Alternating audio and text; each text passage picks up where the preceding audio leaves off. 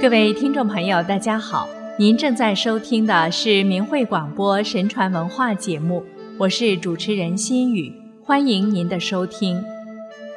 上期节目我们谈了秦始皇和他所谓的暴政及焚书坑儒，今天我们再来讲讲秦始皇是如何兴水德的。水有养育生命、浸润天地之德。先秦时代，诸子百家不约而同赞美水德。孔子观水，大便于诸生而无为也，似德。老子言水，善利万物而不争，积于道。管子认为水是万物之本源，诸生之宗室。水象征着变生万物，甘居卑下，无为而治，却又无所不胜的特性。《史记·封禅书》载：“今秦汴州，水德之时，昔秦文公出猎，获黑龙，此其水德之瑞。”原来秦朝之盛，早有天象预示，及至始皇勤修德政。方将此祥瑞之兆化作历史的一段辉煌。公元前两百四十六年，秦国的东邻韩桓惠王为求自保，派遣水工郑国游说秦始皇，修建一条引颈入洛的水渠，灌溉农田。这一年是秦王元年，秦始皇十三岁之时。这条运河工程浩大。非一朝一夕之功。韩王正欲借此欺瞒秦国幼主，消耗秦国人力财力，使其无力东伐。当水渠修到一半，睿智的秦王发现了韩国的疲秦之策，郑国供认不讳，更以渠成亦秦之利也，请求继续施工。他用十年的时间为秦国修筑东西长三百余里的郑国渠，利用泥沙含量较大的泾水灌溉关中土地四万余顷，每亩收粟一钟。从此，干旱贫瘠的关中土地皆化为高于沃野，秦国反而愈发富强。秦国渠不仅助秦繁荣农业。在百余年间发挥灌溉效益，更开启了引经灌溉的范例。秦之后，历代大一统王朝都在此完善水利设施。即使在今天，他们依然造福华夏儿女，是真正功在千秋的善德之举。两千年前的秦国面对异国阴谋，少年秦王已拥有帝君风范。能够克制私怨，甘愿舍一时财富换万民福祉。他为国为民，同样推贤让德，将水渠以郑国之名传世。这又是怎样的广博胸襟？有舍的胆魄，方有德的容量。郑国渠或许为韩延数岁之命，却助秦开创不世之功。涓涓流水，似智者仁风。当郑国渠之活水淌入关中干涸的土地时，秦之水德，无论从表象或是内蕴，都渐次蔓延开来。水之性亦静亦动，静流时润物无声，滴水穿石；奔涌时喧哗浩瀚，涤荡尘秽。秦始皇为政，更有气势磅礴、所向披靡的一面，将水之威德展现得淋漓尽致。公元前两百三十七年起，始皇亲政，重用魏辽、李斯等文臣，制定平天下之攻略，调遣王翦、王贲等武将，发起东征之义战。秦始皇曾说。天下共苦，战斗不休，已有王侯。一个“苦”字，道尽他对百姓频遭战火的悲悯。秦始皇兵家四方，不为称霸诸侯，也不为雄居一方，而是出于医治社会弊病的善念，解天下于道玄。彼时秦国国富兵强，秦人文武相济，五行运转的帝王之相逐渐向秦国昭示，故而秦始皇占尽天时地利人和，倾十七年之力，便圆满完成了统一六国之战。秦始皇承上天之水德，负育生万物之使命。虽然终结了乱世，仍需继续勤勉政事，为后世子孙实现太平盛世的愿望。他吞二周而降六王，建立的国家是全新的，面临的阻力也是全新的，没有先贤的经验供效法借鉴，因此。他的勤政达到无以复加的程度，天下大事、事无大小皆决于上。史记载，秦始皇批阅奏章，以恒时良书，日夜有成，不忠诚不得休息。秦时的文字皆疏于竹简，秦始皇手中的奏章都是用秤计算重量，每天要看够一定重量的文章才肯休息。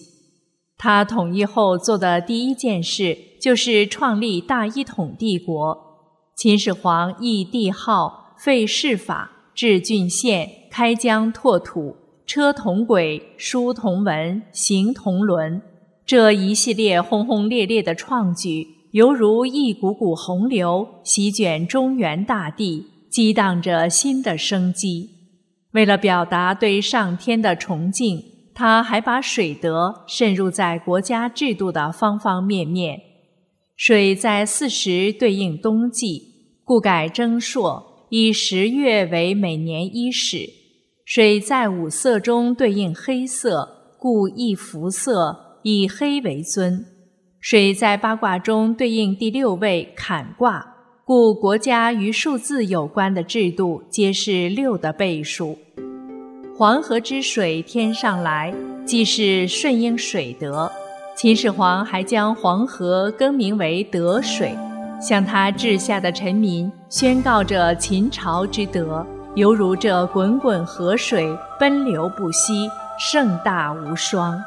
后代圣明君王无不继承秦制，行德政，平天下；后代臣民也都奉行忠贞仁义的儒学观。辅佐每代帝王鞠躬尽瘁，死而后已。这延续两千年的大一统帝国模式，是秦始皇留给中华民族极其宝贵的财富。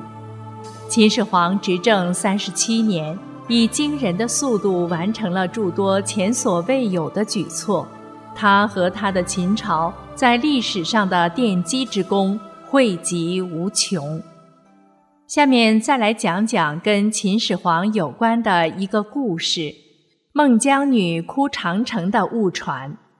孟姜女哭长城是一个现代中国人所熟知的故事，很多人普遍认为这个故事是秦始皇残暴的证据之一。其实这只是一个不幸的误传。其实孟姜女是春秋时齐国的故事。后人将春秋战国时期的战将启良讹传为范启良，而做孟姜女寻其夫范启良哭倒长城的传说。还有些人根据此事立庙作像。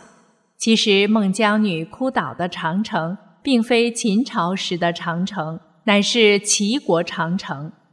明代作家冯梦龙在其所著《东周列国志》中。于几百年前便做了澄清。齐庄公之大将启良战死于窃于门，其妻孟姜氏奉夫官露宿三日，府官大动，涕泪俱尽，祭之以血。其城忽然崩陷数尺，由哀动迫切，京城之所感也。后世传秦人范启良拆筑长城而死。其妻孟姜女送寒衣至城下，闻夫死，痛哭，城为之崩。盖记其将启良之事而误传之耳。秦始皇统一全国后第二年，下令将原秦国故地与原六国境内旧道连接起来，并加以扩建为天子巡行天下的驰道。驰道中间称为御道，两侧称旁道。驰道宽阔平坦，在上面驾车速度极快。据汉代人记载。在驰道之上，半日即可飞驰两百里以上。秦始皇下令修数条以咸阳为中心之辐射状驰道，北至九原郡（今内蒙古包头），东至城山头（今山东荣城），南至南海郡（今广州），西南至滇（今云南滇池附近），西至陇西郡。今甘肃岷县，驰道宽十至十五丈，逢山开山，遇河架桥，路面全用石灰加焦土夯成。这些驰道历经两千多年风雨，至今有些路段仍可见当年路面之形，可见其质量之高。为消除北方游牧民族屡次侵犯之患。秦始皇下令修筑长城，抵御外袭，并派遣蒙恬出兵讨伐。原来各国之间都有一些长城，但北方长城不完整。统一后，他下令把原来各国间的长城拆除，再把原来秦、赵、燕三国北边长城连接起来，以防止北方匈奴南侵，给后世留下一条举世闻名之万里长城。秦始皇下旨命扶苏前去边关历练，协助蒙恬将军修筑长城，抵御匈奴。修筑万里长城，实是秦始皇最重要的丰功伟绩之一。后世伟人孙中山先生是这样评论长城的：所以秦汉以后之事功，无一能比于大禹之九河与始皇之长城者。中国最有名之陆地工程者，万里长城也。由今观之，倘无长城之捍卫，则中国之亡于北狄，不待宋明，而在楚汉之时代矣。长城作为当今世界七大奇迹之一，不止其自身作为人类文化技术之奇迹流传于后世，而且正是由于这万里长城的存在。有效排除了对中华大舞台神传文化演绎之干扰，使中华正统文化得到保护。